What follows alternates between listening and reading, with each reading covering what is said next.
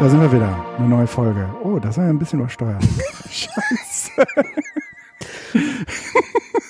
Das äh, wollten wir uns eigentlich abgewöhnen, aber es ist, wir haben extra vorher geübt und getestet und alles gemacht. Ja, aber weißt du, wer die ganze Zeit getestet hat? Ja, ich. Nee, Ja, du hast eingestellt, ich habe geredet, du hast nie geredet. Doch, doch, doch. Ich habe Ja, aber schon, nicht- also Nicht, nicht in deiner. Podcast-Stimmung. Es ist schön, äh, wieder äh, da zu sein. Unsere Februar-Ausgabe ist hiermit am Start.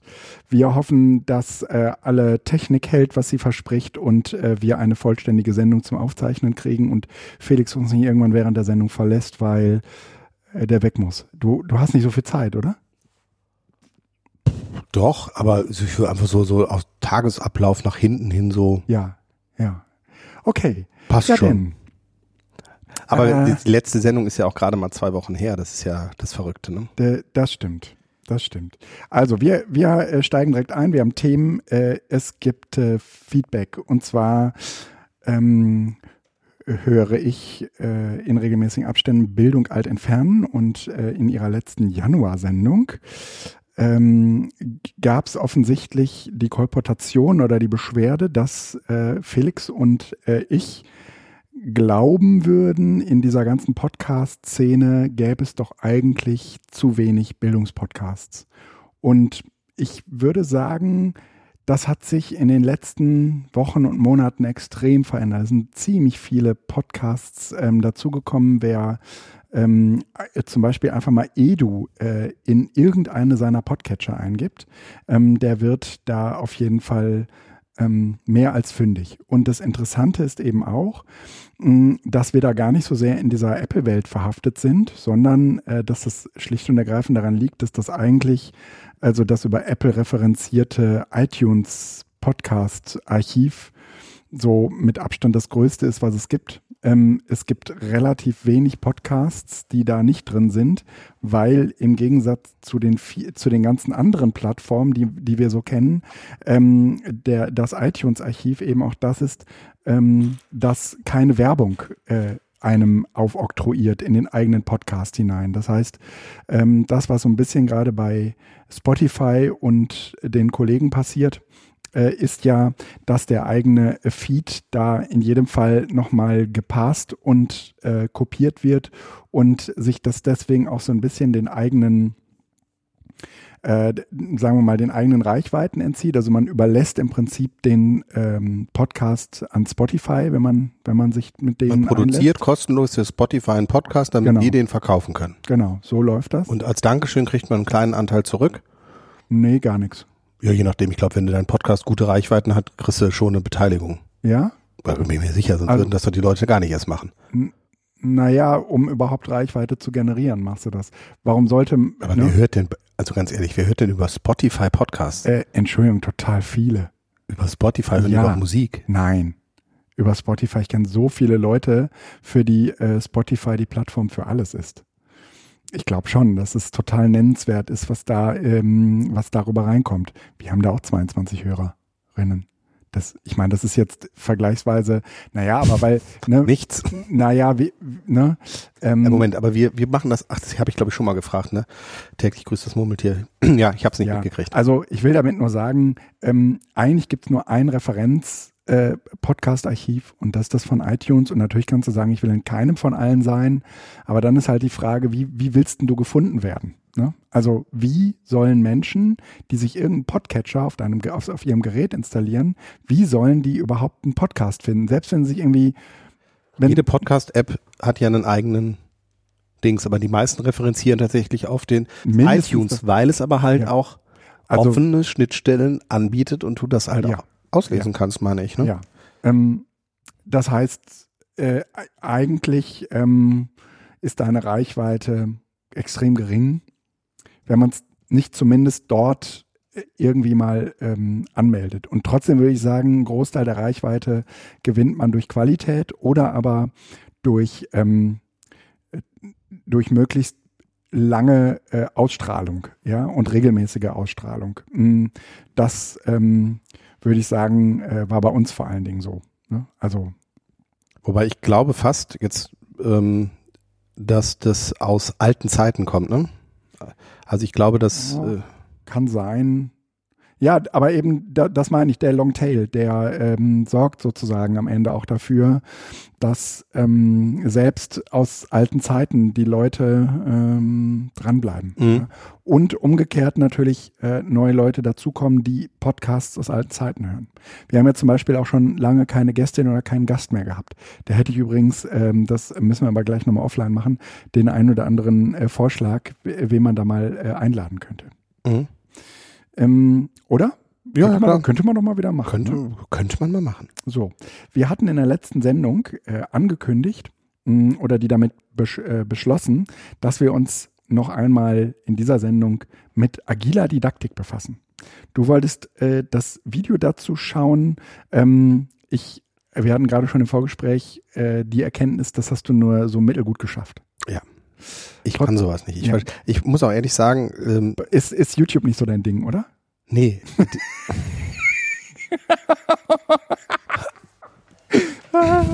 Dieser ganze neumodische Kram. Ne? Nein, ich äh, finde es tatsächlich, ähm, also ähm, warum?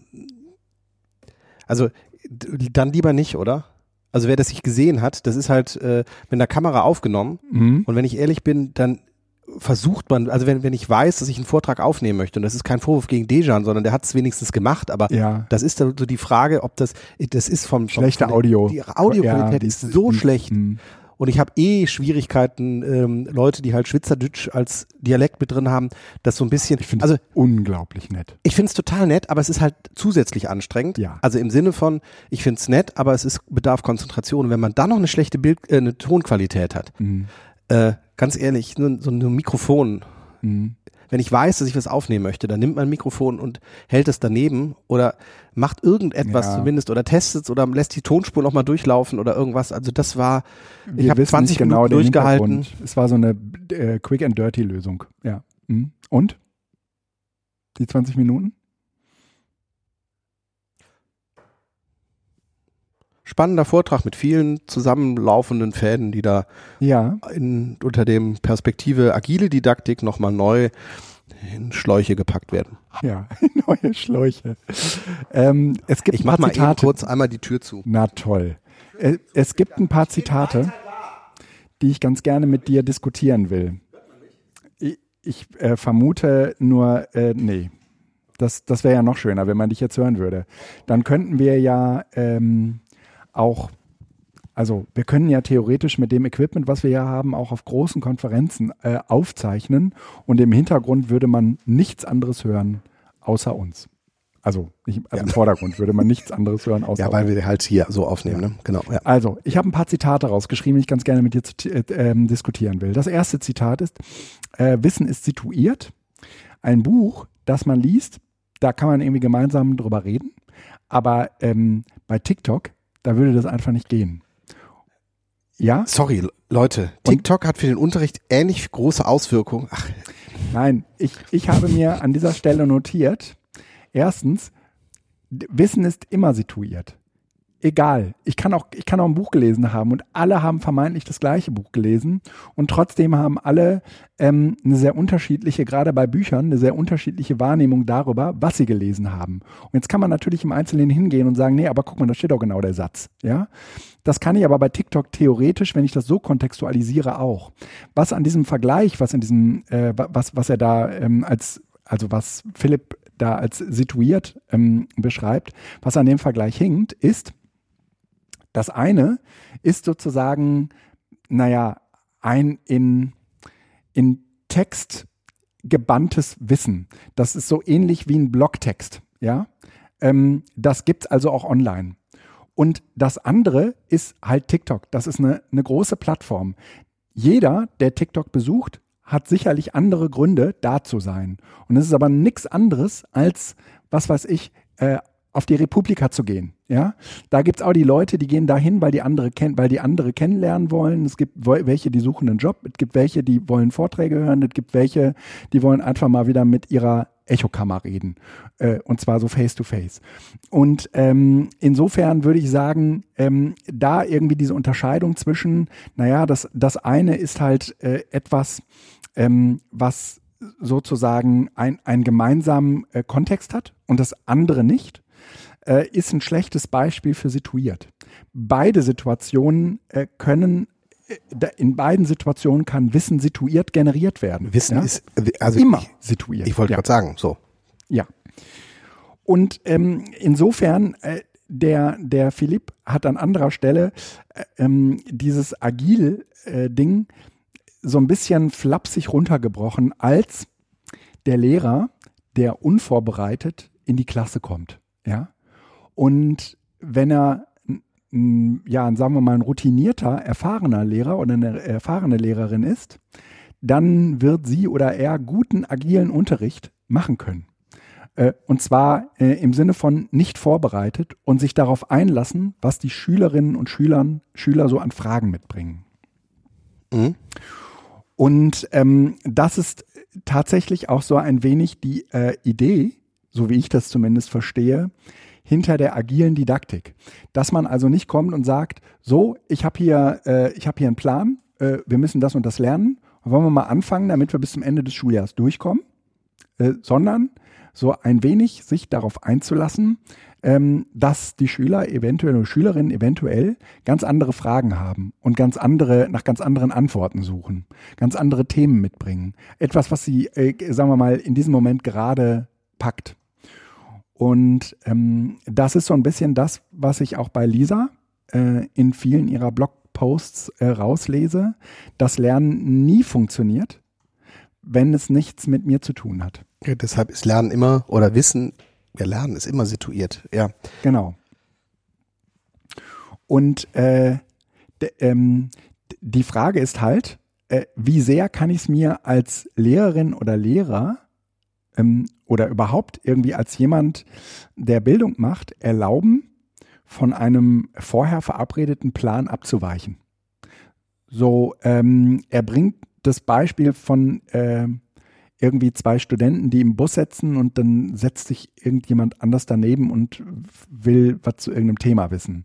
Und dem würde man ja dann auch nicht mit dem Vortrag kommen, sondern dem würde man dann sozusagen eher mit einem Gespräch kommen. Dann würde man sich irgendwie gemeinsam äh, der Sache nähern, die der, die das Gegenüber wissen will. Und das sind aus meiner Sicht aber alles, ähm, naja, gute Beispiele für, ähm, wie informell Wissen erworben wird, aber schlechte Beispiele dafür, wie äh, Wissen in Institutionen informell erworben werden kann.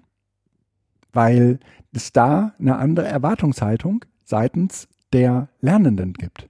Also bei mir in den Kontexten kommen die Leute irgendwie wegen eines Themenplans, weil da ein Thema ist und die, die äh, äh, und wenn ich dann komme und sage, ja, was, was ist denn gerade so in euch los? Ja, was, was bewegt euch? Dann gibt es da bestimmt äh, drei, vier Leute, die sagen, boah, das finde ich toll, dass darauf eingegangen wird, aber es gibt bestimmt die anderen acht, die sagen, Entschuldigung, ich bin hier, weil ich lernen wollte, wie äh, ich, was weiß ich, das Betriebsverfassungsgesetz äh, anwende. Ja, und das Gleiche ähm, gilt in, in gewisser Weise für die Schule auch.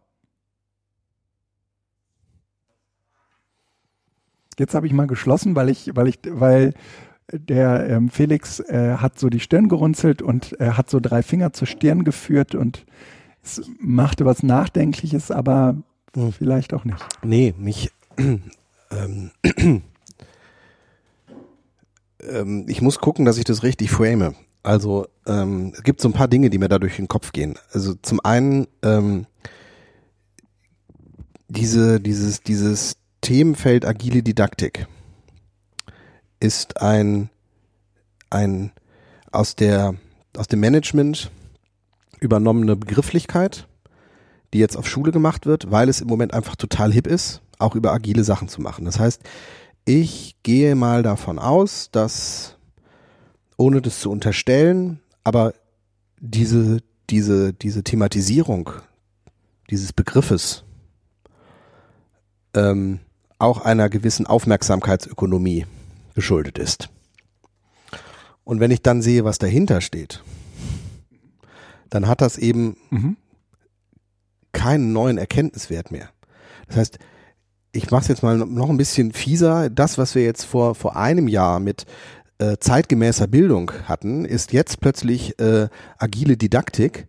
Und äh, war früher Schüler zugewendete äh, Mhm. Unterrichtskonzeption äh, Oder, Konzeption oder oder, haben- Routine, also einfach erfahrener Unterricht. ja, wir haben es auch gerne Konstruktivismus genannt. Oder es war, es, es entkommt aus dem konstruktivistischen, Mhm. das heißt, oder kontextorientiertes Lernen oder was auch immer noch. Es ging immer darum, also guter Unterricht war immer auf den Schüler, den Schüler irgendwo abzuholen, Mhm. wobei wir dann natürlich immer, also ich, ich stoße mich immer wieder an diesen Begriff der Didaktik seit jeher, weil ich es für falsch halte, den eigentlichen Wert von Didaktik, nämlich ein Themenfeld für einen Schüler runterzubrechen und damit immer vorab Annahmen zu machen, dem der Schüler sich im Grunde genommen beugen muss. Mhm. Das ist die Didaktik. Ich reduziere für jemand anders einen komplexen Sachverhalt. Und das Ganze dann zu schmücken mit agiler Didaktik, dass ich sozusagen spontan wieder das alles umwerfen kann. Das ist nicht agil. Das ist, ich, ich, ich passe natürlich meinen Plan an, aber das, das muss nicht agil sein. Also wenn ich knallhart etwas durchziehe und mich merke, das ist nicht adressatengerecht, dann ist, dann scheitert das. Aber das ist nicht agile Didaktik in dem Moment nur, weil das Ganze dann am Ende noch erfolgreich ist und ich meinen Plan angepasst habe. Ich habe als Lehrer die Aufgabe, eine, ein, eine didaktische Reduktion vorzunehmen und die natürlich innerhalb der Lerngruppe nach den Begebenheiten, die sich ergeben, anzupassen. Aber das ist nicht Agilität, sondern das ist Didaktik. Und es ist eben immer noch eine von außen gesteuerte Reduktion und nicht ähm, schülerzentriertes Arbeiten. Also im Sinne von, dass der Lernende sich diese Sachen selbst erschließt, sondern dass es darum geht, dass der Lehrer das reduziert. Also das ist aber jetzt mein Kritikpunkt an der, an, an, generell an der Didaktik. Also ich halte Ja. diesen, diesen Begriff agile Didaktik für wahrscheinlich einfach unnötig, weil Ja. die Didaktik genau das impliziert, was hier die agile Didaktik fordert. Und in dem Sinne ist er wahrscheinlich im besten Sinne überflüssig. Ja, also ähm, du hast recht, das kommt aus Also einem, was, was heißt das andere? Ja. Ne? Also was ist die nicht agile Didaktik, Ja. die gegen den Willen der Schüler irgendetwas durchsetzt? Entschuldigung. Mhm. Hinter diesem Bild sind wir seit 50 Jahren schon, über dieses Bild sind wir seit 50, 50 Jahren weg. Es mag sein, dass das in der Schule auch noch anders vorkommt. Mhm. Aber trotzdem hilft da der Begriff der agilen Didaktik Mhm. Kein Deut, um uns davon zu entfernen, sondern ich glaube eher, dass alle jetzt zustimmen und sagen, agile Didaktik, wir müssen zeitgemäße Bildung und agile Didaktik betreiben. Ich halte das nicht für uns weiterbringt. Ja. Ähm, Es gibt ja auch übrigens, der bezieht sich ja auf das Buch und es Agilität. gibt ja die agile Didaktik, gibt es auch eine Webseite und wenn man Mhm. sich das durchliest, das ist halt, ich habe nichts dagegen.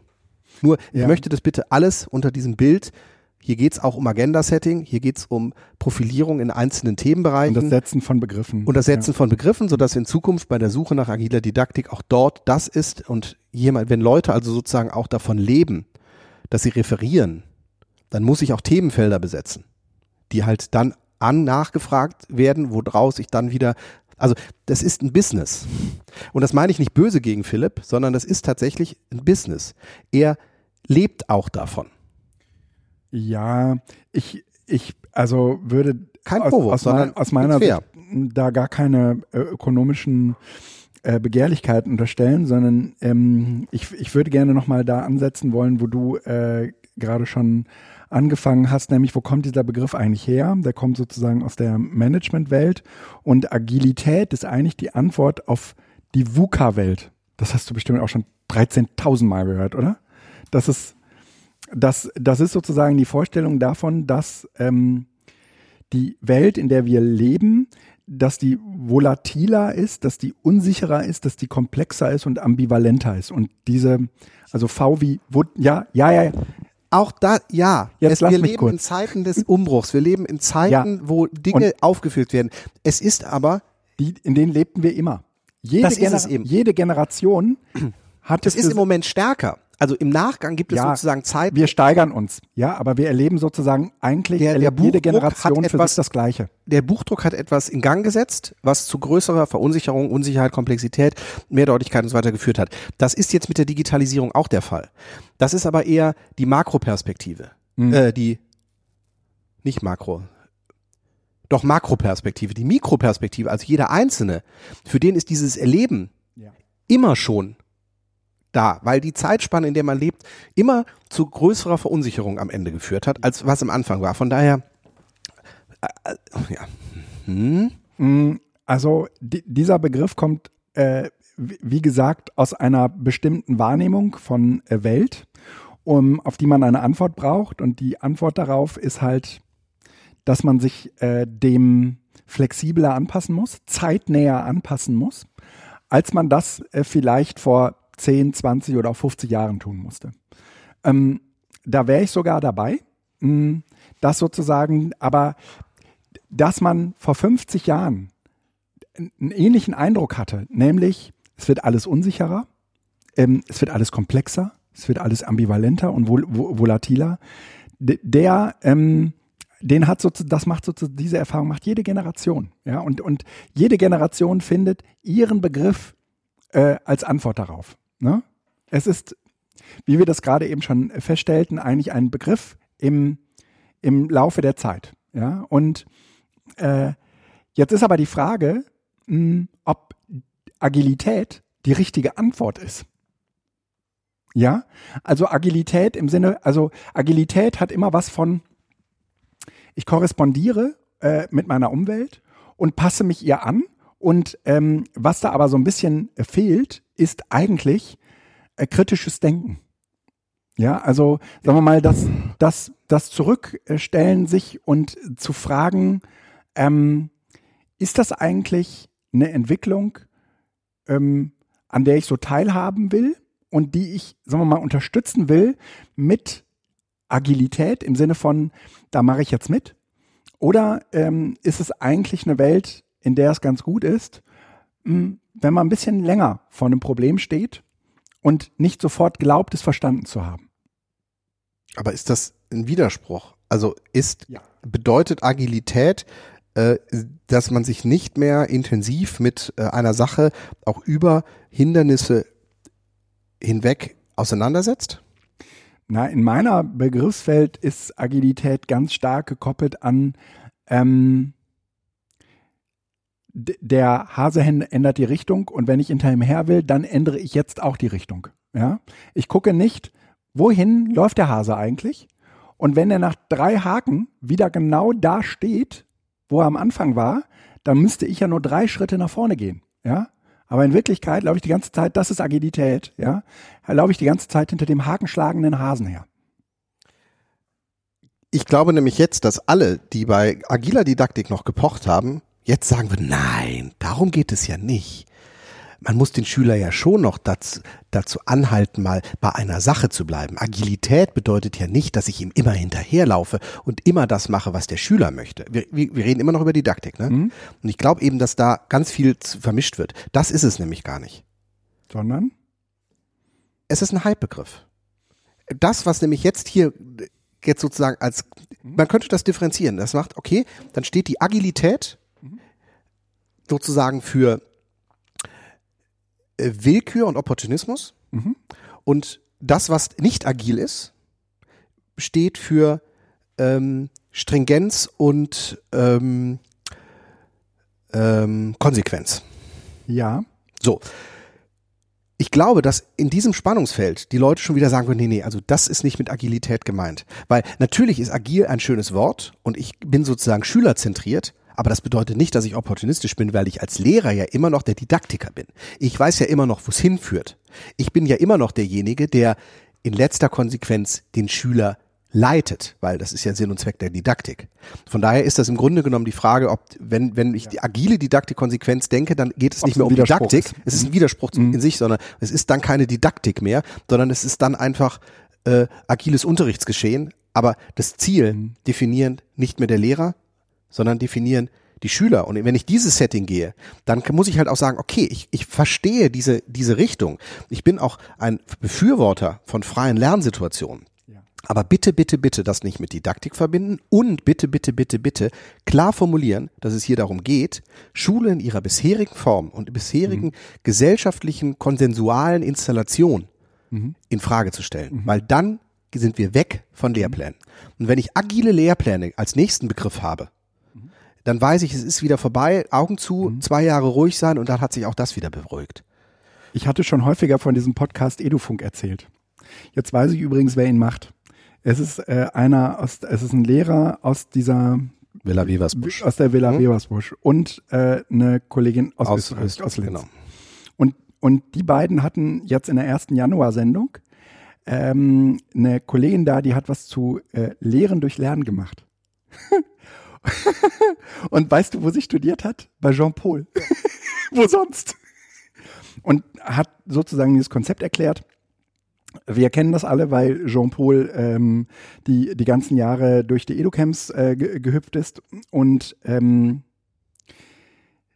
vieles von dem, was sie sagt, ist genau das, was Philipp in seinem Vortrag über agile Didaktik erzählt. Nämlich, ähm, lass mal den Schülern zuhören und bringen sie in die Situation, ähm, daraus für sich, ähm, sagen wir mal, ein umfassenderes Projekt zu machen, um den anderen das zu erklären danach. Mhm. Ja?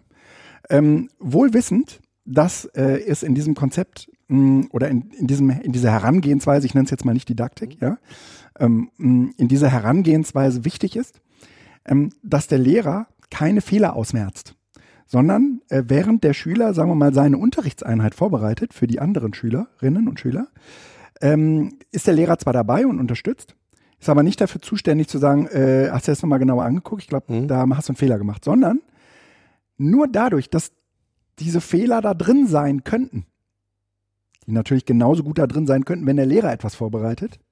Ja, aber da sind wir sozusagen nicht mehr wach genug für.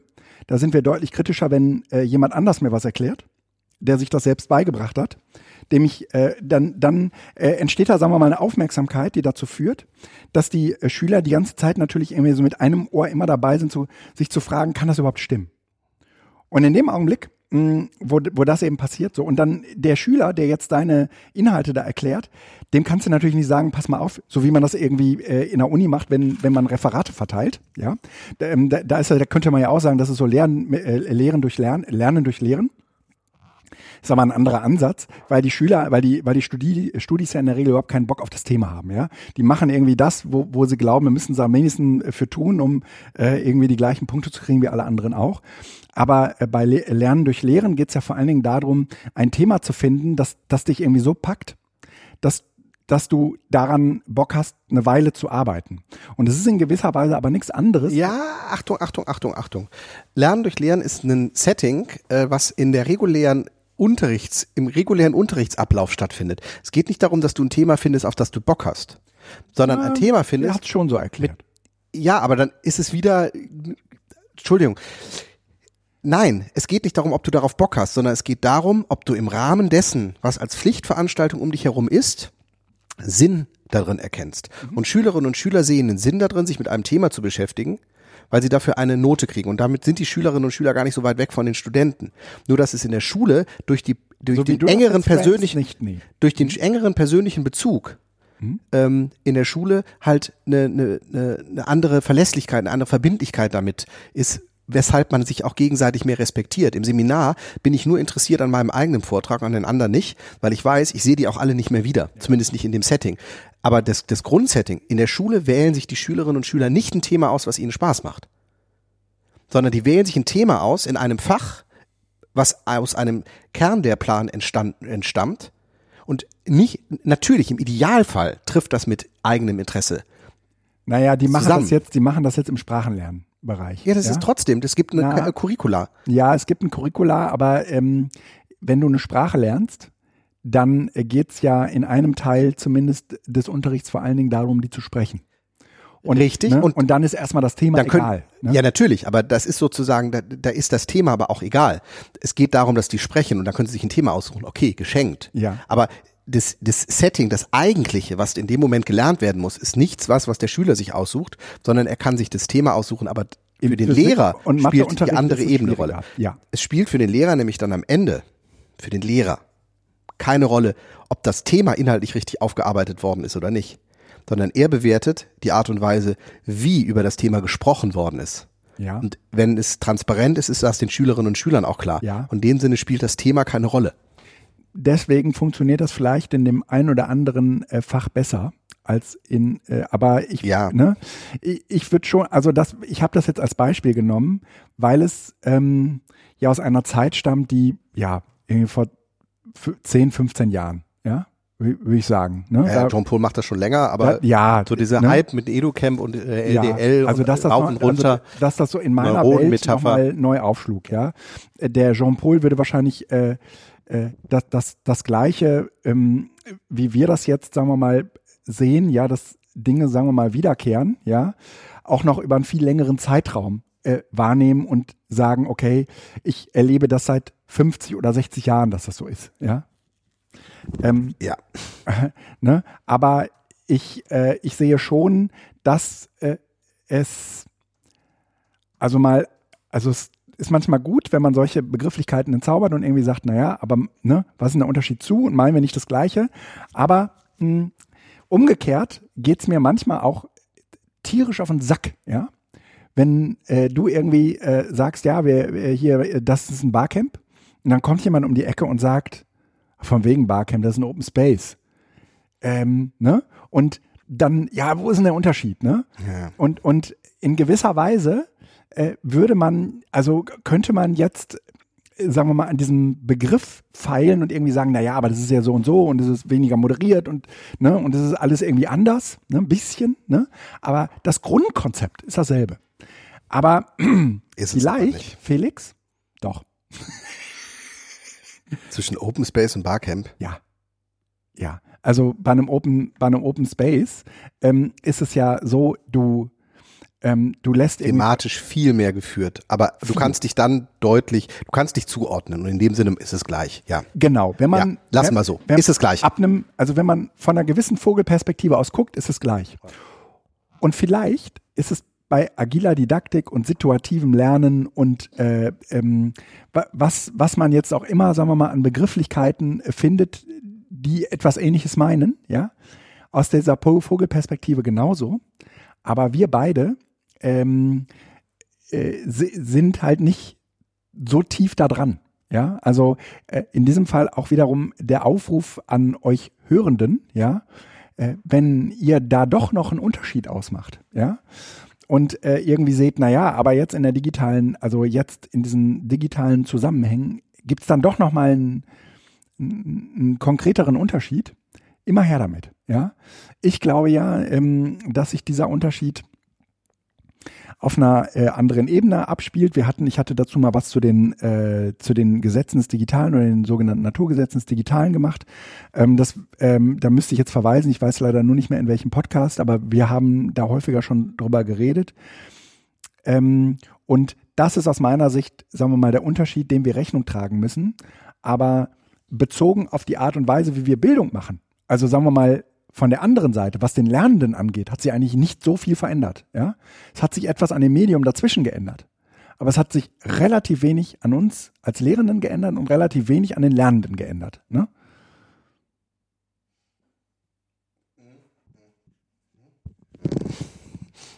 Ja. Ähm. Siehst du auch so, ne? Ich, ich, ja ja, weil es halt äh, sozusagen auch äh, tradiert ist. Äh, wir haben dies grundsätzlich nicht mehr in Frage gestellt. Ja. Und ähm, auch die Reformpädagogik kann man ja nicht über einen, einen, einen Ast brechen, nein, über einen ein über einen Kamm scheren. Ein Kamm, Kamm scheren, weil ähm, die, die äh, Ansätze von Maria Montessori waren ja ganz andere als die äh, von, von, von Steiner. So. Und von daher, äh, puh, ist auch Hören jetzt die Leute auch, dass es immer lauter und leiser wird? Nee, das hören die nicht. Okay. Nee. Ähm, ich habe am falschen Rad gedreht. ähm, und äh, also von daher äh, ist das ja auch schwierig, aber ich finde es einfach, ähm,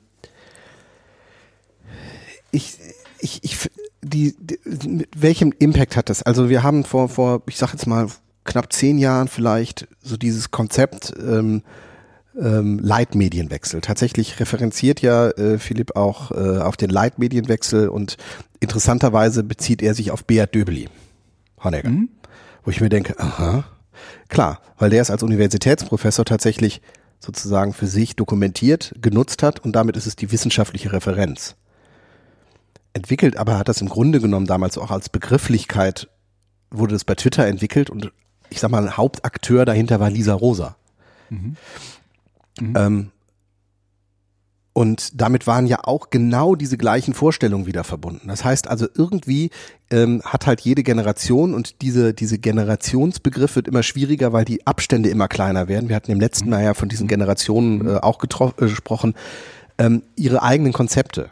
Und was ich halt schwierig finde, ist, wenn äh, gewisse äh, Menschen ihre Konzepte sozusagen auch begrifflich insoweit immer wieder anpassen, dass sie einfach mit neuen Labels immer wieder neu ventiliert werden. Ja. Und das finde ich dann schwierig, weil für mich ist jetzt zum Beispiel, also war bisher äh, Philipp damit ähm, so verknüpft mit dieser ganzen zeitgemäßen Bildung. Und so mit mit Dejan zusammen und das für mich ist das irgendwie so also einfach wenn ich einen Begriff habe dann würde ich da hingucken so Mhm. wie welches Konzept gab es da und es würde mich für mich total Sinn machen wenn man an so einem Konzept erstmal festhält und das versucht durchzudeklinieren und da Hand, Mhm. Anhand dessen das dann irgendwie durchzumachen. Für mich ist dieser Leitmedienwechsel weiterhin ein zentraler Begriff Das ist der Begriff aus unserer Generation. aus unserer Generation, an den ich nicht, den ich nicht loslasse, vor denen ich auch immer wieder die neuen Entwicklungen sozusagen messe und sage, ja, das, das passt da rein, da verändert sich gerade was, deshalb Ja. thematisieren wir das. Aber ähm, ich würde jetzt nicht versuchen, immer wieder die gleichen Konzepte, die ich damals zum Leitmedienwechsel sozusagen auch formuliert habe. Ist ja total spannend, auch die alten Blogbeiträge zu lesen. Ne? Mhm. ähm, jetzt immer wieder neu mit den neuen Begrifflichkeiten einfach neu zu veröffentlichen. Deshalb sage ich, es geht nicht um ökonomisches Interesse und wenn es darum geht, dann ist es auch legitim. Aber ich, ich fände es halt schön, ähm, wir haben es jetzt auch wieder gemacht. Wir haben über agile Didaktik gesprochen. Dabei ist nichts aus diesem Bereich, zumindest nichts, was ich bisher gelesen habe, ein neues Konzept, Ja. sondern es sind Dinge, die in diesem Kontext auch wieder zusammengeflossen werden. Jetzt kann man dann auch sagen, das ist halt Wissenschaft. Aber dafür ist für mich der, der, die, äh, die, die Schwelle zu, zum Neuen tatsächlich bei agiler Didaktik zu gering. Mhm. Und im Management kann ich das verstehen. Weil wir dir da tatsächlich unterschiedliche Managementformen angehen können, Ja, Arbeitsprozessbeschreibungen, ja? Genau, also schöner Podcast dazu, der letzte Podcast oder der vorletzte Podcast in Raumzeit von ähm, Tim Pritloff über mit dem SpaceX Ja, äh, Ingenieur. Ist ja, echt ja. spannend, weil die auch äh, beschreiben, wie die arbeiten, also nur Großraumbüro, immer nur unter Zeitdruck, damit eben die Kreativität nicht aufhört. Sondern, aber egal, das ist tatsächlich spannend vor diesem Hintergrund auch. Aber dort gibt es halt ein wesentliches Setting, was von Schule unterschieden, was von Schule unterscheidet. Mhm. Im Management geht es darum, erfolgreich zu sein. Im Sinne von Gewinn zu machen. Mhm. Oder Projekte zu beenden, die dir irgendjemand vergütet. Wie du dahin kommst, ist frei. In der Schule geht es darum nicht. In der Schule geht es nicht darum, ähm, Schülerinnen und Schülern etwas beizubringen, sondern ganz klein geschnitten, dass die Schüler den und den Weg gehen. Von Jahr zu Jahr, von Ja. Klasse zu Klasse etwas vorgeschrieben Ja, ist. jetzt kann man irgendwie sagen, jetzt kann man das in Frage stellen und sagen, braucht man, brauchen wir das noch? Das kann man machen, aber nicht im Rahmen von agiler Didaktik, die sozusagen nur draufpappt, was im Management tatsächlich dazu führen kann, dass du so arbeitest oder so arbeitest, wo es in Schule aber am Ende nur ein Label auf einem Prozess ist. Solange ich nicht, also agile Didaktik, Ja. nochmal, Didaktik müsste dann weg, agiles Lernen würde bedeuten, liebe Schülerinnen und Schüler, ihr habt nach der 10. Klasse die zentralen Abschlussprüfungen, geht diesen Weg, macht es und findet es. Ich helfe euch dabei, meinetwegen noch. Aber den Weg dahin macht ihr selbst. Das funktioniert aber nicht, weil ich es da auch mit anderen Leuten zu tun habe und ähm, ein, ein anderes, also erstens habe ich es mit Jüngeren zu tun, Ja. zweitens habe ich äh, einen anderen, ähm, eine andere Fallhöhe, ich habe ähm, Konsequenzen im Privaten, die da noch anders sind. Das ist was anderes als im Unternehmen. Und von daher finde ich das einfach auch schwierig, jetzt nur weil das gerade in Unternehmen total hip war, VUCA und äh, äh, agil, das immer dann auch irgendwo für die Schule verwertbar zu machen. Also als Twitter damals rauskam, haben alle gefragt, boah, ist das das neue Microlearning-Gedönse? Nein, inzwischen hat sich tatsächlich als Kommunikationsplattform auch für Lehrer mit dem Twitter-Lehrerzimmer irgendwie etabliert, aber es hat Bildung nicht revolutioniert. Und wenn ich jetzt halt, du hast eben auch gesagt, TikTok. Ich denke, warum muss jeder neue Scheiß immer mit Schule gematcht werden, damit wir feststellen, Nee, das war nur ein Beispiel. Ich glaube, es nein, das macht er ja, das macht er auch. Nein, das Hm? tut, nimmt er ja als Beispiel auch. TikTok spielt ja, das, bei ihm eine das Rolle. Spiel spielt auch in dem Vortrag eine Rolle, das stimmt, ja. Und das ist halt für mich so, sorry, ja. das, das, das ist nicht das, wie wir in, in die, die versuchen, irgendwo die Bildung auf ein neues Gleis zu setzen. Ähm, oder die bestehenden Strukturen eigentlich zu transformieren oder weiterzuführen, weil TikTok ist nicht die Lösung. Klar, da sagt jetzt jeder, das habe ich auch nicht gesagt, aber es wird halt immer wieder ein neuer, neues Hype-Tool als, als Idee da reingebracht und es geht um was anderes.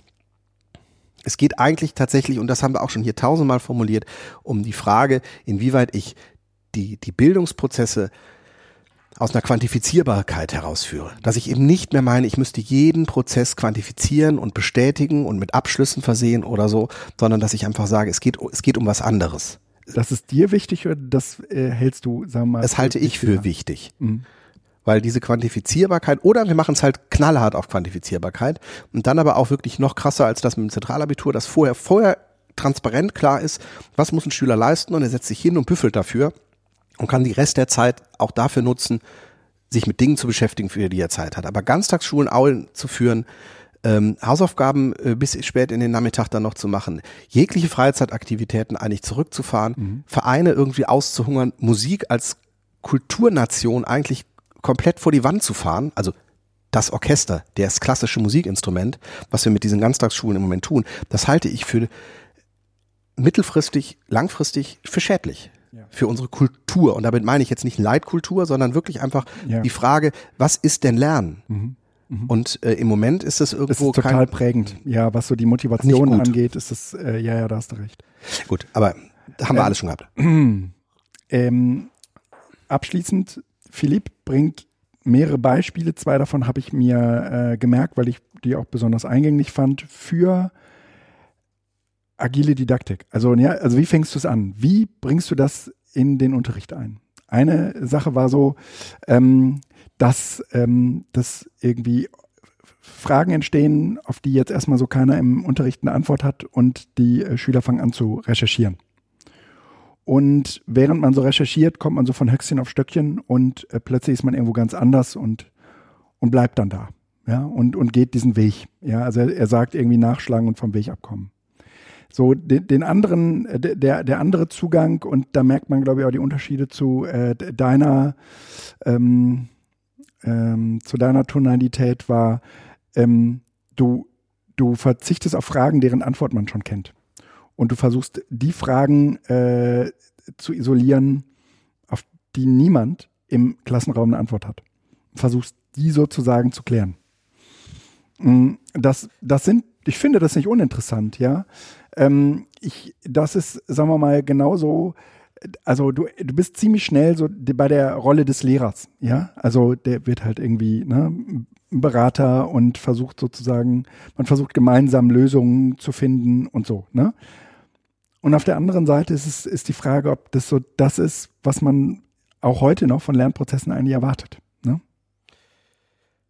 Ich Von institutionalisierten, muss ich noch dazu sagen. Ich möchte dazu einen, äh, auf einen Beitrag vom 4. März 2010 von Lisa Rosa, der wird bald zehn Jahre alt, verweisen. Lernen und Sinn. Mhm.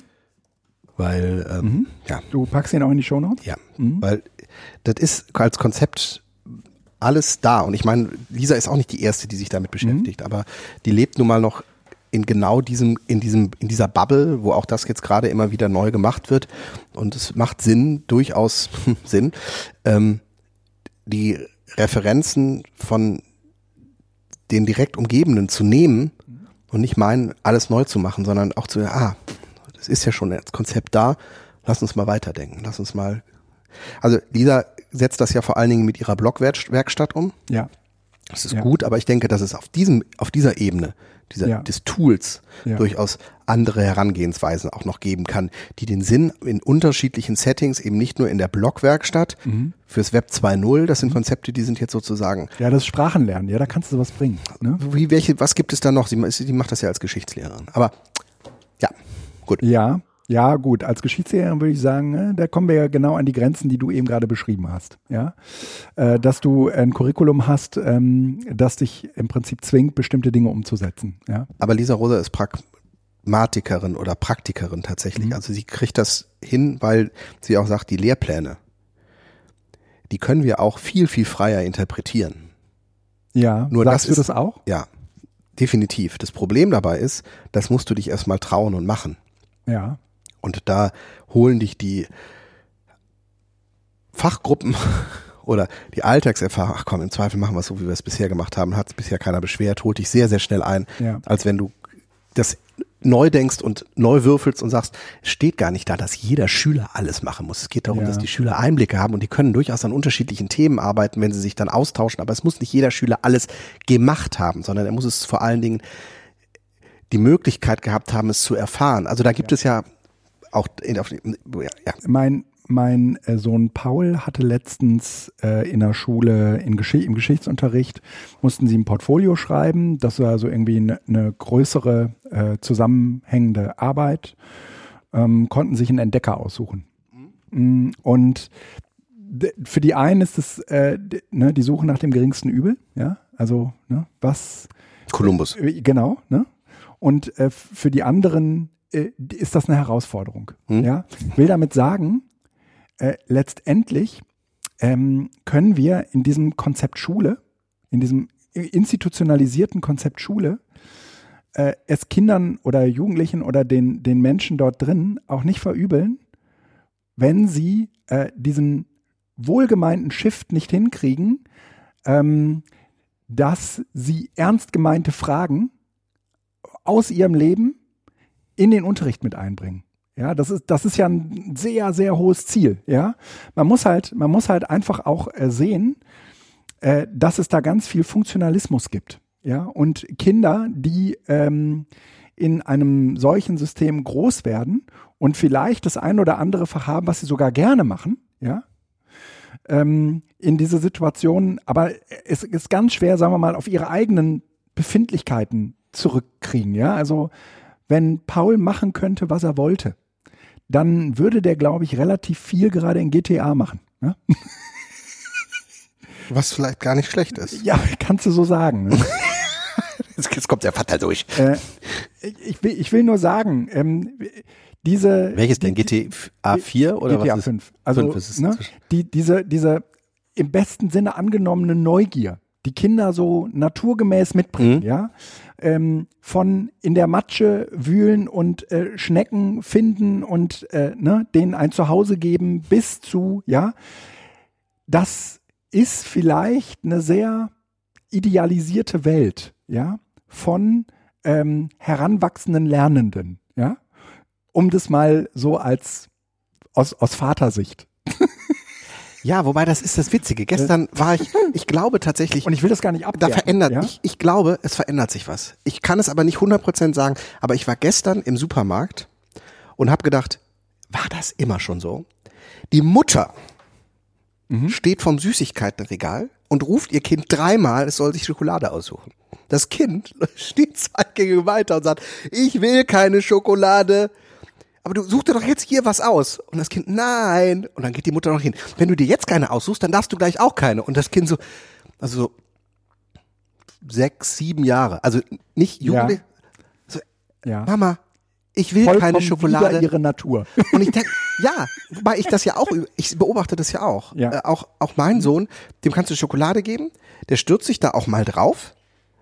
Aber der irgendwann ist so der Punkt, wo er es auf Seite legt und sagt, verwahre ich mir auf für später. Und dann sitzt du daneben und denkst so, krass, aber klar, wir haben ihm auch nie den Mangel gezeigt, sondern es ist sozusagen, und ich glaube tatsächlich, da verändert sich ein bisschen auch die Generation. Also äh, diese Schneckengeschichte, die ist auch mal da gewesen und die ist jetzt weg und jetzt im Moment ist GTA da und je stärker man das limitiert, und Genau. zwar nicht sinnhaft limitiert, sondern autoritär limitiert, Ja. umso Du musst auch stärker mal was anderes machen. Genau. So, hä? Warum? So. Aber irgendwo, das kann ja auch der Sinn sein. Also das will ich gleich noch drauf eingehen. Aber je stärker du das sinnentleert legitimierst, einfach nur durch die Ja, ähm, Begründung deiner Autorität, ja, umso stärker wird der Bedarf, es trotzdem zu tun. ja, Wenn du aber das Kind mit auf Seite nimmst und mit ihm redest und sagst, dass es vielleicht so gar nicht sinnvoll ist und dann, woran das liegt und warum du dir Sorgen machst, also diese Ich-Botschaft auch aussendest, warum ich als Vater mache mir Sorgen über das, was du gerade tust. Ich glaube, dann kann ein Kind auch damit umgehen. Das wird es natürlich trotzdem erstmal tun. Aber das, und das ist jetzt sozusagen mal meine Theorie, ist eine Erfindung oder eine Entwicklung in der Erziehungsstilen, die erst in den letzten 15, 20 Jahren sich so Ja. Bahn gebrochen hat. Also die gab es immer schon, aber das viel mehr erklären heute dran ist, ja. als tun. Ja, also das Weil Gegenteil, die Mutter das sagt. Das, ja. das höre ich heute kaum noch. Den Kindern wird alle Nase lang erklärt und ich halte das für einen sehr guten Weg. Ja. Weil damit die Kinder Augenhöhe, ne? Als Teil eines sozialen ja. Raumes wahrgenommen werden. Je älter sie werden, umso besser können sie argumentieren und umso beschissener wird die Situation für die Richtig. Eltern. Und letzten Endes müssen die Eltern aber diese Situation als großen Sieg ihrer Erziehung sehen, wenn die eigenen Kinder anfangen, ja. den Vater unter den Tisch zu argumentieren. Ja, das. Nein, weil man kann aber auch sagen, wir wir sind dann irgendwann nicht mehr gut im Argumentieren. Ne? Genau, aber dann müsst ihr halt auch wieder lernen. Also müssen wir auch wieder als Eltern lernen. Ja. Aber letzten Endes ist das viel viel schöner, als autoritär daran zu gehen, weil das ist schwerer, schwieriger. Mhm. Ich würde lieber dann einfach die Autorität haben, aber das kann ich ab einem gewissen Punkt gar nicht mehr, weil mein Kind mich dann gar nicht ernst nimmt. Mhm. So. Mhm. Okay, das äh, fand ich nur ganz spannend, eben auch als Beobachtung, ja, ja, was diese, ja, diese, diese Selbstregulation angeht, weil ich glaube tatsächlich, dass die Kinder da heute auch weiter anders sind als es, wir damals. Es gibt solche und solche. Und ich würde sagen, sie sind dann schon Produkt auch ihrer Erzieherinnen und Erzieher. Ne? Gut. Super. Da haben wir noch Themen. Ach ja. Ja, äh, ja wir haben noch Themen. Äh, soll ich mal weitermachen? Ja. Ich äh, war auf der äh, LearnTech. Ja, äh, das hat mich total verwundert. Äh, ja. Verrückt, ne? Ja, wie, wie, wie bist du da hingekommen und ja. was ist das überhaupt? Das ist ja in diesem Jahr das erste Mal so total gehypt, oder? Ne, meinst du? Ja. Nee, die gab es immer schon. Ja, aber irgendwie so. Es, es, gab auch Jahre, also das war für mich halt immer die, ähm, die, die, Messer, die Messe von den Dummschwätzern, von denen, die äh, irgendwelche äh, Marketingbegriffe in äh, die sensible Bildungsblase werfen und versuchen damit ein Schweinegeld zu verdienen. Ja. Und ähm, jetzt muss man ja sagen, so die LearnTech, äh, die ist im Gegensatz zur Didakta eigentlich eher so äh, unternehmensorientiert. Das ist eher so, äh, sagen wir mal, der Corporate-Bereich. Und äh, der ist jetzt, wo ich bei der IG Metall arbeite, für mich natürlich auch irgendwie deutlich interessanter, weil ein Teil der Motivation ähm, in Seminaren sich Gedanken um den Einsatz des Digitalen zu machen, rührt halt daher, ähm, dass wir so ein bisschen den Firmen Rechnung tragen, die das wie selbstverständlich bei ihren beruflichen Weiterbildungen bei den Kollegen einsetzen. Und wenn die dann äh, äh, zu uns äh, nach Spruckhöfe kommen und sich im Prinzip in die Steinzeit zurückversetzt äh, fühlen, dann kann das, dann kann, dann, das kann nicht sein. Ja, da, da, da müssen wir dann auch was tun. Also das war, sagen wir mal, eher so die Motivation. Dann bin ich, bin, waren wir dort und ähm, auch so mit Konferenzticket und alles, ja, also so richtig auf die Kacke gehauen. Ähm, und und äh, dann waren wir dort und die, die Vorträge waren teilweise wirklich auch so, wie man sich das so von der LearnTech vorstellt. Ja? Aber umgekehrt würde ich sagen, die findest du auch in, auf einer Republika. Ja? Wenn du nicht genau ins Programm kommst, äh, guckst, findest du ganz unten im Kleingedruckten dann doch, äh, sponsored bei äh, Mercedes-Benz. Und äh, dann äh, haben die meisten total geile Titel für ihre Vorträge und dann deswegen bist du dann da und merkst irgendwie nach fünf Minuten, ey, hier läuft irgendwas falsch. Mhm. Und so ein bisschen ist es da auch. Ja? Jetzt ist es so, ähm, ich habe dazu einen gesonderten äh, Podcast bei die Bildungsarbeiter äh, gemacht, den äh, packe ich gleich auch nochmal in die äh, Show Notes rein. Ähm, die Bildungsarbeiter könnt ihr euch äh, gerne auch nochmal abonnieren, ähm, findet man äh, in dem Podcatcher äh, eurer Wahl. Und äh, deswegen will ich gar nicht so viel vorgreifen, aber ähm, aus äh, meiner Sicht kann man schon sagen, ähm, diese Messe hat so ihre Höhen und Tiefen gehabt. Es gab unglaublich großartige Vorträge, die ich besucht habe, unter anderem einen, wo es um ähm, äh, Spielentwicklung ging. Ja, von so einem Typen, der irgendwie Serious Games äh, entwickelt. Das war am letzten Tag, der ist auch im Podcast nicht mehr, hat keine Erwähnung mehr finden können. Und er hat so eine total coole äh, Energiesimulation gebaut. Also, ne, also ich habe irgendwie gedacht, für alle, die ähm, so im Unterricht was irgendwie zu Energiemixen und überhaupt umweltfreundliche ähm, Ener Energieformen und so machen will, für den ist diese Simulation total gut. Ja, also die, das ist browserbasiert, äh, total schick, packe ich auch in die, ähm, in die äh, Show Notes und äh, da bist du halt in so einer Welt, wo du ähm, irgendwie so unterschiedliche Kraftwerke hast. Du musst äh, forschen, du musst äh, irgendwie die Bevölkerung glücklich ähm, machen. Gleichzeitig äh, bist du aber, musst du aber auch irgendwie den Unternehmenslogiken entsprechen. Es geht um Arbeitsplätze und hast du nicht gesehen. Es ist schon irgendwie auch, du musst viele Dinge austarieren, du musst am Ende auch irgendwie gucken, was ist dir wichtiger und was nicht. Und das sind nicht immer so die eindeutig ethisch äh, äh, sauberen Entscheidungen. Ja, also du musst sozusagen da auch einfach abwägen. Das ist schon toll gemacht. Und ähm, das, das sind aus meiner Sicht dann schon auch irgendwie tolle, ähm, sagen wir mal so Lernumgebungen, ne? wo man jetzt am Ende wahrscheinlich auch irgendwie drüber redet. Ich glaube, man muss es noch nicht mal durchspielen. Du hast, würde ich sagen, so nach anderthalb, zwei Stunden irgendwie verstanden, wohin der Hase läuft. Und, und dann kann man und dann, ne, ja. und dann, dann, dann kann man das jetzt natürlich zu Ende spielen optimieren noch. Ne? Ähm, und man gewinnt auch nicht immer, aber ähm, du musst es nicht, sondern mhm. ne, du kannst danach irgendwie, glaube ich, auch einfach toll darüber reden. Ne? Mhm. Du brauchst aber, würde ich schon sagen, also wenn man das jetzt so ähm, im Unterricht machen würde, dann bräuchte man halt einfach irgendwie auch ein bisschen Zeit, wo die Kids dann irgendwie am Rechner sich auch so ein bisschen ja da, da rein denken. Und mir ist es so gegangen, ähm, das ist mir, geht mir. Wie heißt auch, das Spiel denn? Ähm, das äh, finde ich sehr, sehr schnell raus. Ähm, warte eben, LearnTech, ganz nach unten scrollen. Und das Spiel heißt Trommelwirbel äh, äh, Energetica, das Energiespiel. Power to Energetica. Ähm, www.wirerntenwaswirsäen.de slash Energiespiel. Ähm, äh, also das das hat sich sehr gelohnt. Und der, die, die Menschen, die das entwickeln, die kommen aus, aus Köln, haben irgendwie dafür auch einen Preis gewonnen und haben so eine Methode entwickelt, wie man Spiele, wie man Spiele macht.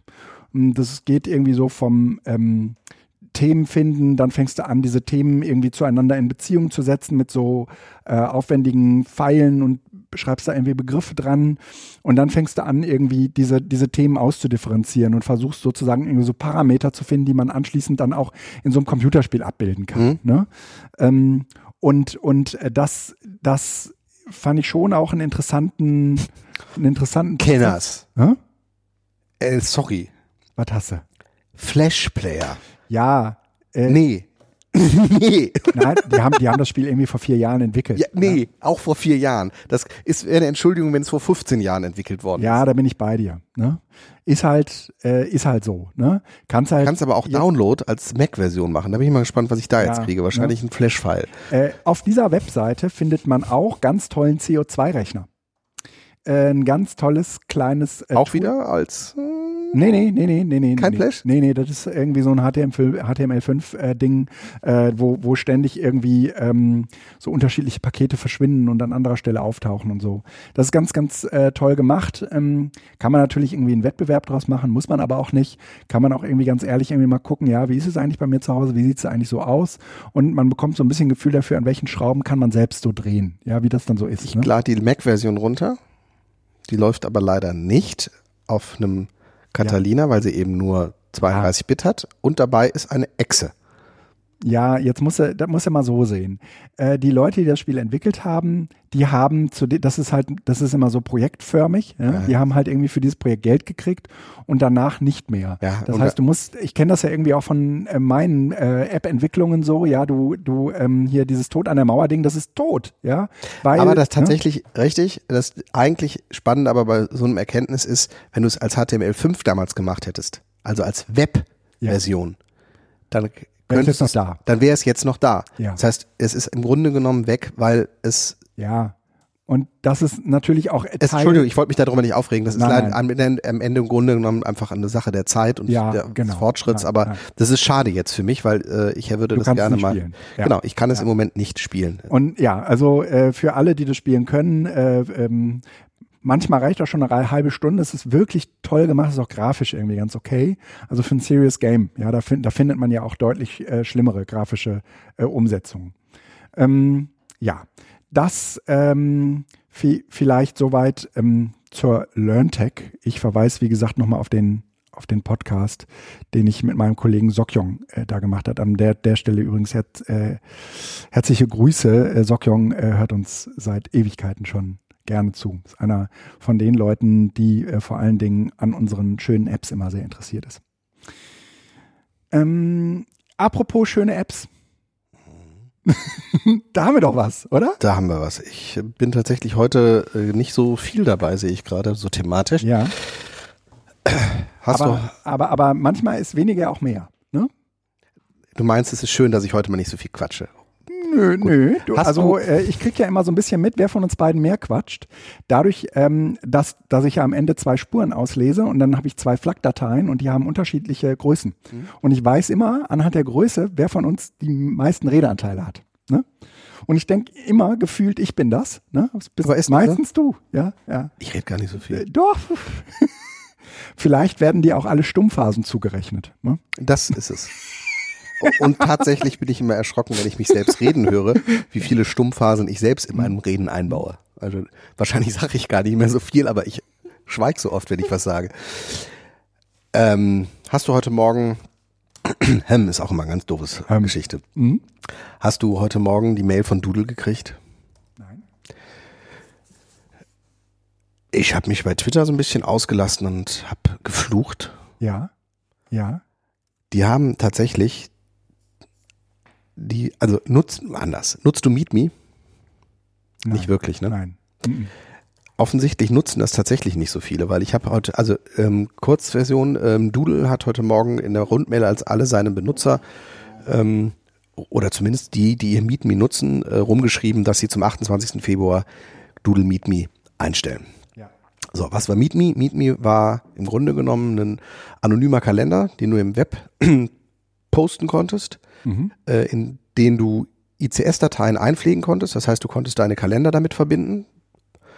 Und dann wurden die sozusagen anonymisiert angezeigt und jemand anders konnte sehen, wann du Termine hattest und konnte dann seine eigenen Terminwünsche dort eintragen. Das Schöne war tatsächlich, er konnte zwei, drei Vorschläge machen und du konntest dann auswählen, welcher dir am besten passt. Das Angebot hat mich seit Jahren irgendwie 30, 40 Euro im Jahr gekostet und war cool. Am Anfang hatte es noch eine iCloud-Integration, dann irgendwann eben nur die ICS-Dateien-Integration, aber das Ding war cool und das nimmt mir unglaublich viel Arbeit ab. Mhm. Also ich sag mal, 90, 95 Prozent meiner Terminkoordinationen laufen halt über Doodle, weil ich den Leuten Ja. einfach nur sage, ihr wollt Link. mich sprechen, Ich kenne den auswendig. Mhm. Mhm. guckt rein. Mhm. So.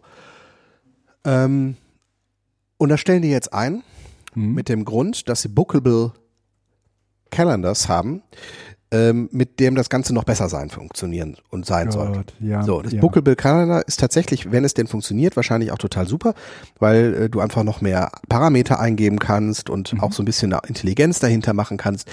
Ähm, das interessiert mich aber alles in feuchten Kehricht. Das eigentliche Problem dabei ist,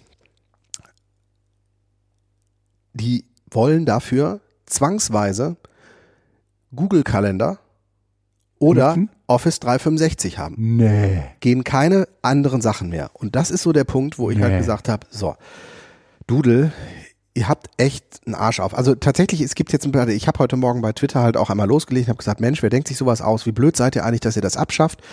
Ähm, jemand anders hat noch mitgepostet, der gesagt hat, ich koordiniere meine kompletten Seminarbesuche als Ausbilder darüber. Wie, warum macht man das weg? Mhm. Das Interessante war aber, dass alle, die den Ratschlag hatten, dass es doch Alternativen zu Doodle gibt, Mhm. und dann zum Beispiel Noodle oder äh, andere Tools, äh, da Open Source Tools auch und äh, Digital Courage hat ja auch sowas auf dem Kalender. Genau, das wollte ich gerade, das wollte ich gerade Ja, weil Aber, eben mhm. auch du nicht verstanden hast, worum es hier eigentlich geht. Ja, du weil, brauchst, du willst, du willst nach außen hin einen Kalender. Genau, äh, äh, ich will tragen. eben nicht Mhm. eine äh, ne, ne Umfrage machen, welcher Termin passt euch am besten, sondern ich möchte Ich weiß. ein, ein, Und das kann Nudel nicht, ne? genau, na, das kann Noodle nicht. Weil ich möchte, das ist ja anonym. Also du trägst ja einfach Fragen ein und du kannst halt abstimmen lassen. Aber Ja. ich will ja meinen Kalender damit verbinden mit einem Dienst, Ja. der den dann anonymisiert und jemand anders zur Verfügung stellt, damit der andere sieht, was ich da drin habe. Und das war halt eigentlich total großartig. Mhm. Tja, jetzt ist es weg. Ähm, ich finde es total asozial tatsächlich, weil ich habe noch ein halbes Jahr ähm, Doodle eigentlich gekauft und ich habe es gekauft, weil ich dieses Ding haben wollte. Und Ende Februar ist es jetzt also weg.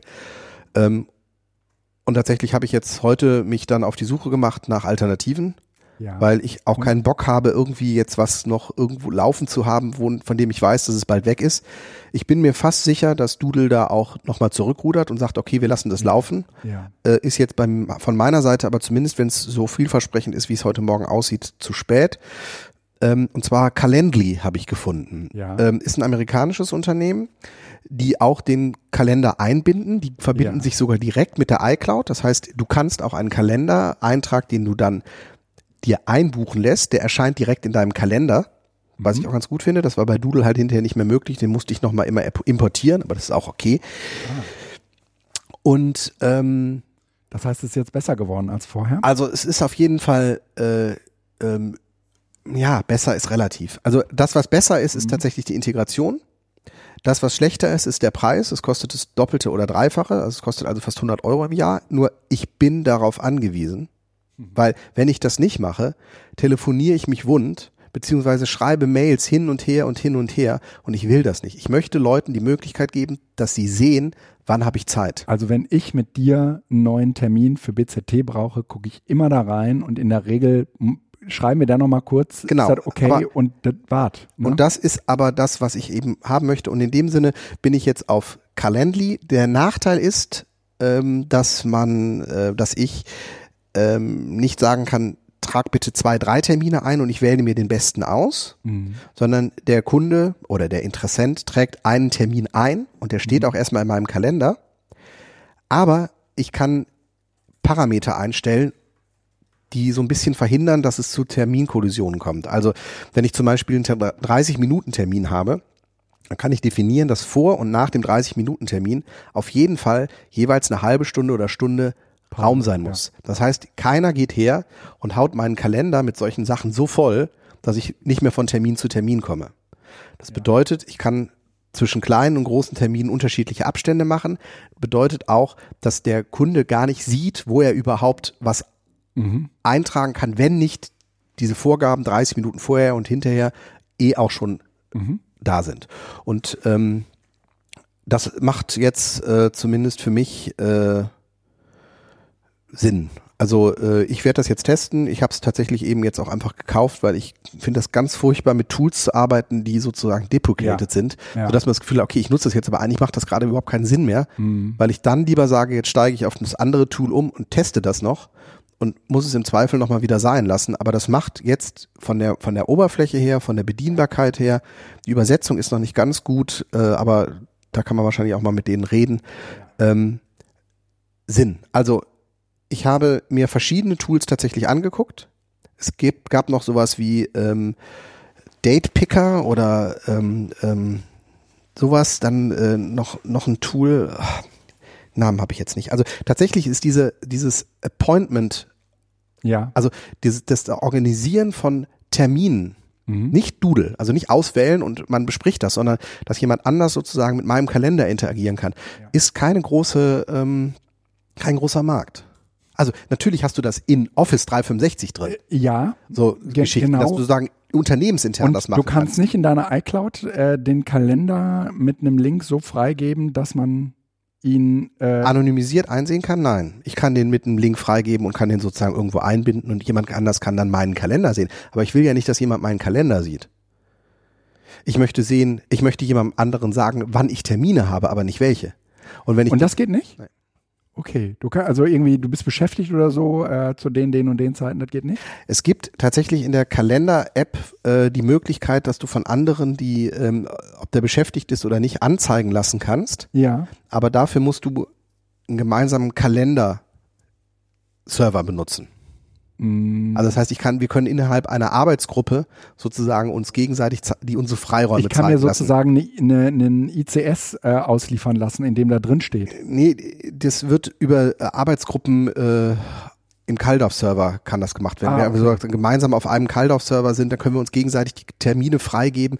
Das, das macht alles Sinn, aber hier ist ja das, das Setting ein anderes. Ich interagiere mit Menschen, die ansonsten mit mir und meiner Organisation nichts zu tun haben. Ja. Also in dem Falle ist die Organisation Ja, nur ich ja. selbst, weil ich Ja. ja sonst auch nicht gebunden bin. Und ich möchte halt, dass andere dort Termine eintragen können. Ja. Ach, die tragen die da auch schon ein? Ja, klar. Ah, okay. Ja, äh, ne, ich, das habe ich bisher ja nie gemacht in Nein. Kalender. Ja, aber ich habe dann immer ge- geschrieben und du hast dann einen Termin gemacht. Ne? So, so machst du das, aber die konnten, du kannst das Doodle, konntest du ja nutzen, Ja, wirklich zu sagen, klar. ich möchte gerne hier mit, ich mich mit dir sprechen und dann bekam ich den Vorschlag und musste Ja. sagen, okay. Und dann konnte ich es in meinen Kalender eintragen und er bekam die Info, dass der Termin zugesagt Beziehungsweise es wird dann automatisch in deinen Kalender eingetragen. Die sind Und verbunden jetzt- gewesen, oder? ich hätte es so machen können, ich habe es aber manuell gemacht, weil ich Ah, dann den okay. Kalender noch zuordnen konnte. Und jetzt ist es so, dass es automatisch in einen Kalender eingetragen wird ähm, und ich kriege aber eine Mail mit der Info, dass jetzt jemand was in meinen Kalender eingetragen Ja, hat. okay. Und das finde ich total in Ordnung, Ja. weil ich möchte das gerne, dass das sozusagen das Ja. andere was in meinen Kalender eintragen können. Ja. Also Calendly und ähm, Noodle und äh, Frama Date. Das sind, also Frama Date ist die, ähm, die äh, Free Software hinter Noodle. Und Noodle ist halt irgendwie, also da gibt's verschiedene Installationen. Äh, Digital Courage hat jetzt Noodle, ähm, aber ich kenne auch andere, äh, also ich kenne den vom deutschen Forschungs... ja, äh, DFN hat auch diesen Doodle. hat, ja, Aber wichtig, Noodle ist das, was die meisten unter Doodle verstehen. ja, ja, Das genau. ist aber nicht Doodle Meet nee, Me. nee, nee, nee, das ist genau der Unterschied, ich weiß. Ich habe heute Morgen nämlich, glaube ich, zehn Replies bekommen bei Twitter, Ja, die alle das das. dankensweise darauf hingewiesen haben, dass es Digital Courage und DFN halt dieses Noodle haben. Hm. Das ist aber nicht Meet Me. ich weiß. Und ich glaube tatsächlich, dass dieses Meet Me von nur relativ wenigen genutzt worden sind. Deshalb könnt ihr das halt auch einstellen. Hm. Aber ich glaube, dass viele, die bezahlt haben, bezahlt haben, weil sie dieses Meet Me hatten. Mhm. Mhm.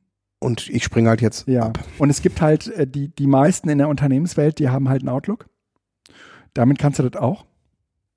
Du kannst auch in fremde Kalender äh, einsehen und ähm, Aber nur, wenn du sozusagen die Freigabe gibst. ja klar. Das heißt, Du kannst auch unternehmensweit Freigaben geben. genau, du kannst unternehmensweit, aber du kannst nicht zwischen Unternehmen die Freigaben geben. Das ist ja hier der Punkt. Ist das so? Ja, wahrscheinlich nur mit 365. Ja. Und dann auch musst du, ich muss ich sozusagen wirklich diesen Kalender jedes Mal erst dem anderen freigeben. Was ich aber möchte, Ja. ist, hier ist eine Webseite. Ja. Und wenn du Interesse hast, gehst du da drauf, trägst ein, ja, fertig. Ich will nicht, ich will nicht meinen Kalender mit allen Kalendern dieser Welt verknüpft haben, sondern ich möchte sozusagen Ja. eine Schnittstelle meines Kalenders haben, auf den andere mit dem Human Interface draufgehen können, eintragen und wieder weg. Ich äh, habe mh, sehr gute Erfahrungen mit DeepL gemacht. DeepL ist Haben wir, haben wir es nicht schon mal geplagt? Haben wir das schon mal geplagt? Ist ein Translator. Ich habe den jetzt sowohl äh, auf meinem Rechner installiert als auch äh, auf meinem Handy. Auf meinem Ha- Handy heißt das Ding Lingui oder Lingue oder so ähnlich. Ähm, bisher benutzt habe ich ihn, habe ich ihn aber vor allen Dingen auf meinem Rechner. Ähm, und äh, bin deutlich zufriedener. Also ich habe irgendwie einen Heise-Test gelesen, ja, und da kam Google Translate wahnsinnig viel schlechter weg als DeepL. Bist du sicher, dass Lingui ähm, DeepL benutzt? Ja. Weil ich hatte nämlich mal geguckt, ob es eins gibt und ich meine, ich hätte nämlich keins gefunden. Ja, Okay, das benutzt DeepL. alles klar. Mhm. Das wird auf der Webseite auch nebeneinander gestellt. Auf der DeepL-Webseite, Ah, okay. die ich hier verlinkt habe.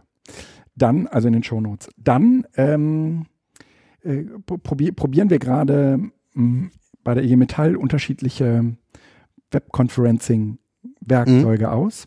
Und äh, das, was extrem gut funktioniert, ist Zoom. Extrem gut. Ähm, total einfach, total schnell.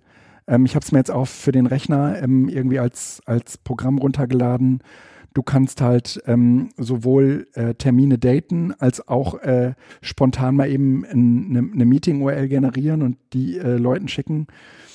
Ähm, und es ist in der Regel wahnsinnig wenig Aufwand für, ähm, also ne, in der Nicht-Bezahlversion darf man nur 40 Minuten äh, miteinander telefonieren. Danach muss man äh, ein neues Zoom, eine neue Zoom-URL generieren. Aber trotzdem würde ich sagen, nach allem, was wir bisher angeguckt haben, ist äh, Zoom am niederschwelligsten.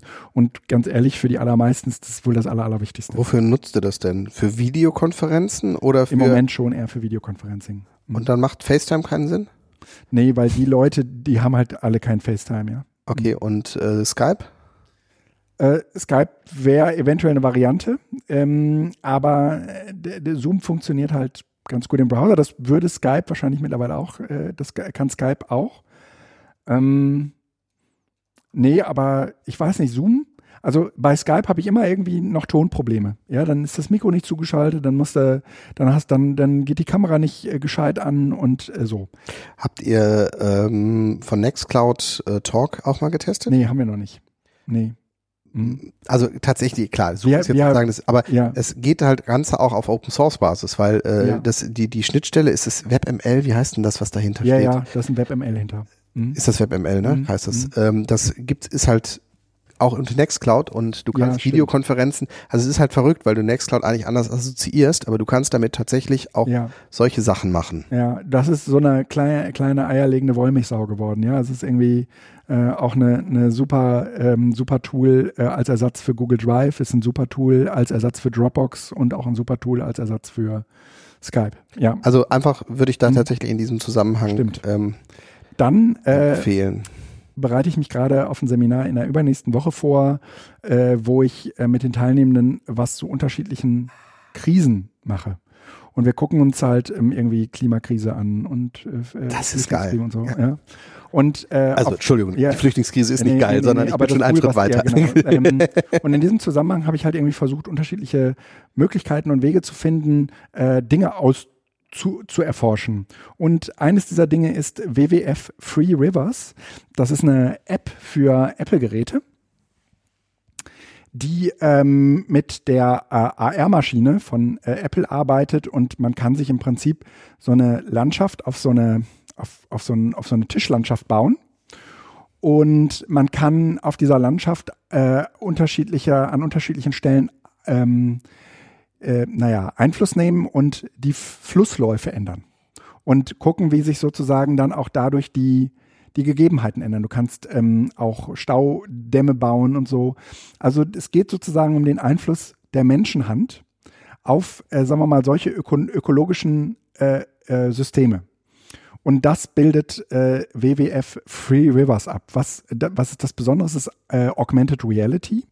Das heißt, ähm, man projiziert es auf seinen Tisch und man kann es dann durch, durch, sein, äh, durch sein Smartphone oder durch das Tablet aus sehen und man nimmt auch Einfluss über das Tablet. Also man ändert dort etwas, ja. Aber du siehst halt nur dadurch, dass du rundherum läufst, also durch den Raum läufst, nimmst du halt die gesamte Landschaft wahr. Ne? Ähm, ansonsten, also du kannst sie eben auch nur durch das Tablet wahrnehmen. Gesynkt oder jeder einzeln? Das weiß ich ehrlich gesagt nicht. Das Ich stelle mir jetzt gerade vor, was das wäre, wenn nur, das, ja, ich habe das bisher nur mit einem Gerät. ich vermute auch, aber das ist sozusagen der Next Level, dass man sagt, Mhm. wenn man sowas zu Mhm. zweit bearbeiten kann oder zu dritt, dass ja, die Veränderungen von unterschiedlichen Perspektiven gleichzeitig auch ja. wahrgenommen werden können. Bei Pokémon Go geht das jetzt. Also Pokémon Go hat äh, ja auch relativ viel äh, Kohle und Entwicklungs ähm, Brain in äh, AR investiert und äh, da kannst du äh, auch deine die, die Kumpel von deinen von deinen Freunden sehen, wenn du dich mit denen live für ein für ein Raid triffst, äh, kannst du im AR-Modus auch deren Kumpel sehen, ja. Und die sehen auch deinen, ne? Also du siehst die ja eh sozusagen durch die Kamera, aber die werden da noch gekennzeichnet. Ja, Wie machen sie das denn? Ich weiß Auf Ge Basis von Geolocation? Ja, das muss so sein. Ja, ja, aber das ist ja ganze nicht so genau, basiert Ja, ne? da, doch, aber naja, nicht so genau, aber mh, Du schon merkst so. zumindest, dass sie in der Nähe sind. So. Ja, das, das, äh, das ist, äh, auch sehr geil. beeindruckend. Hm? Ähm, und dann ähm, würde ich mal sagen, ich bin aus diesem Stadium raus zu sagen, ich habe einen neuen Podcast, äh, Podcatcher, sondern ich probiere unterschiedliche aus. und ich hatte eine ganze Zeit Castro. Ähm, Castro äh, hat halt irgendwie so ein Bezahlmodell und ich bin halt tierisch angewiesen auf Kapitelmarken. Und ähm, Podcasts, die keine haben, die sind schon auch ein Kreuz für mich. Aber ich, ich höre sie manchmal auch aus so einem Goodwill raus. Aber die allermeisten haben halt Kapitelmarken. Und das Kapitelmarken-Feature bei Castro kriegt man nur, wenn man dafür bezahlt. Jetzt bin ich gar nicht dagegen, dafür zu bezahlen. Und das Bezahlmodell ist in dem Fall drei Euro pro Monat. Und das ist mir gerade zu viel für, ist es wirklich alternativlos? Ich bin da ein bisschen unsicher. Und ähm, dann habe ich erst Overcast probiert, aber Overcast äh, hat keine Kapitelmarken. Natürlich. Je- Jedenfalls nicht im, na, ich habe halt irgendwie Logbuch Netzpolitik gehört und da gab es die nicht. Hä? Ja, da waren die nicht drin. Vielleicht habe ich, ähm, vielleicht, vielleicht äh, kann Overcast nur die MP4-Kapitelmarken oder ich habe keine Ahnung. Wir brauchen da jetzt auch gar nicht zu tief einsteigen. Äh, ist das Instacast oder, äh, Das oder ist- Overcast? Overcast. Okay. Ah, die letzte hat aber keine Kapitelmarken. Das liegt Ah. aber an der Folge. Da ist das keine liegt drin. an der Folge. weil, Ich, ich kotz im Strahl, echt? nee, äh, Ich hab's nee, Logbuch hat keine Kapitelmarken. Nee, doch. Log, Nein. Logbuch Netzpolitik hat sehr wohl Kapitelmarken. Jedenfalls ha- in Castro hatte es die. Warte mal, wo sind denn die Kapitelmarken? Ja, interessante Frage. Was ich jetzt, Die waren Mo- aber bisher immer da. was ich jetzt im Moment benutze, ist äh, Apple Pod, die Apple native Podcast App. Haben sie die raus? Mal ehrlich jetzt, die waren doch bisher. Die, ja, Ich habe doch jetzt letztens erst wieder hin und her gesprungen. Entschuldigung, wenn ich einen äh, Podcatcher produzieren will und ich möchte damit Geld verdienen, dann wäre in meinem Freemium-Modell auf jeden Fall Kapitelmarken nicht mit drin. Weil äh, Kapitelmarken Ich bin, sind ich ein bezahle auch. Ich bezahle. ich bin gerade nur total überrascht. Ach, du bezahlst sogar und sind Das trotzdem nicht drin. Ja, Ja, das ist natürlich Arschkarte. doch. Arschkarte. Deluxe. Nee, das kommt tatsächlich drauf an. In unserem Podcast sind die drin. Ja, aber wir machen auch den. Ja, gut. Ne? Nein, aber das ist äh, die, in den Versionen, in dem. Äh, Tja. Kann das sein, dass. Tim lässt nach, sag ich mal. Nee, hier. Und in der. Freakshow äh, auch? Freakshow hat auch welche. Also, das ist. Äh, Okay. Dann ähm, muss ich doch nochmal Overcast runterladen. Nichtsdestotrotz ähm, benutze ich gerade äh, den Apple Podcast. Und das Einzige, was mich so ein bisschen stört, ist, dass ich die Playlist äh, der nächsten Episoden nicht nach meinem Gutdünken zusammenbauen kann, äh, sondern dass man so ein bisschen darauf angewiesen ist, dass die äh, halt so, ähm, dass Apple mir halt sagt, was als nächstes kommt. Natürlich kann ich irgendwie jetzt sagen, ja, jetzt will ich den und den und den als nächstes hören, aber ähm, wenn ich die runterlade, dann denke ich mir da was bei. Und ähm, dann überlege ich mir meistens, hm, welchen Podcast würdest du, wo, wer, welcher Podcast ist wohl relevanter als ein anderer? Und dementsprechend werden die bei mir dann in dieser Playlist sortiert. Aber wie gesagt, das äh, sind jetzt die Podcast-Nerd ähm, äh, Interessen vom Guido. Ja, ähm, es ist aber tatsächlich spannend. Also ich fand, hab, hab ja früher den oft empfohlen, wenn du mit deinen um die Ecke kamst. Hm?